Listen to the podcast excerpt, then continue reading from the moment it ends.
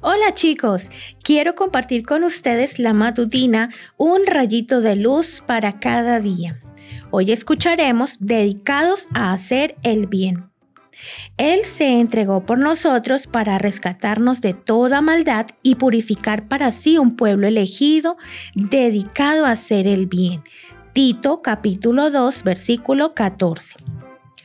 Hoy quiero invitarte a usar tu imaginación y pensar en algunas cosas de la creación. ¿Has estado alguna vez en la ribera de un río? Si es así, quiero que pienses en su utilidad.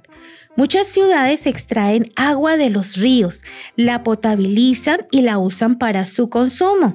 Cerca de los ríos, la vegetación que está en la orilla siempre está verde y con colores vivos porque absorben sus frescas aguas. Además, hay un montón de animalitos que viven dentro de sus aguas. Y los árboles nos regalan muchas cosas. El oxígeno que respiramos todos los días es gracias a ellos. Su sombra en día caluroso nos alivia y nos refresca. Los árboles frutales tienen un toque extra. Nos dan deliciosas frutas. Y además, ¿Cuántas cosas conoces que se fabrican con madera? ¿Te gustan las flores? Su variedad de colores y forma deleitan la vista de todos. ¿Y su aroma? Hay flores como la fresia, el jazmín y la rosa que embellecen el aire con su perfume. ¡Qué delicia! Y el sol, su luz llena de alegría el ambiente y su calor nos calienta en los días fríos.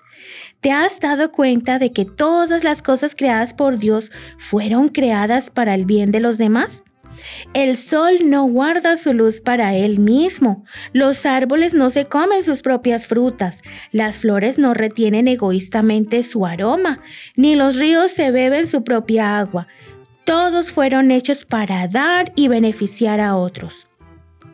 Tú y yo, como hijos de Dios, no somos la excepción. ¿Por qué estás en este mundo? ¿Para qué fuiste creado? Lee el versículo de hoy. Dios te creó para que seas una de bendición para los que te rodean. Así como para cada cosa en la naturaleza tiene su función, tú también tienes algo para dar. Una sonrisa, palabras de ánimo, ayuda a quien le necesita y mucho más. Pídele hoy a Dios que te muestre cómo ser una bendición para los demás en cada pequeña y grande acción. Que tengas un hermoso día.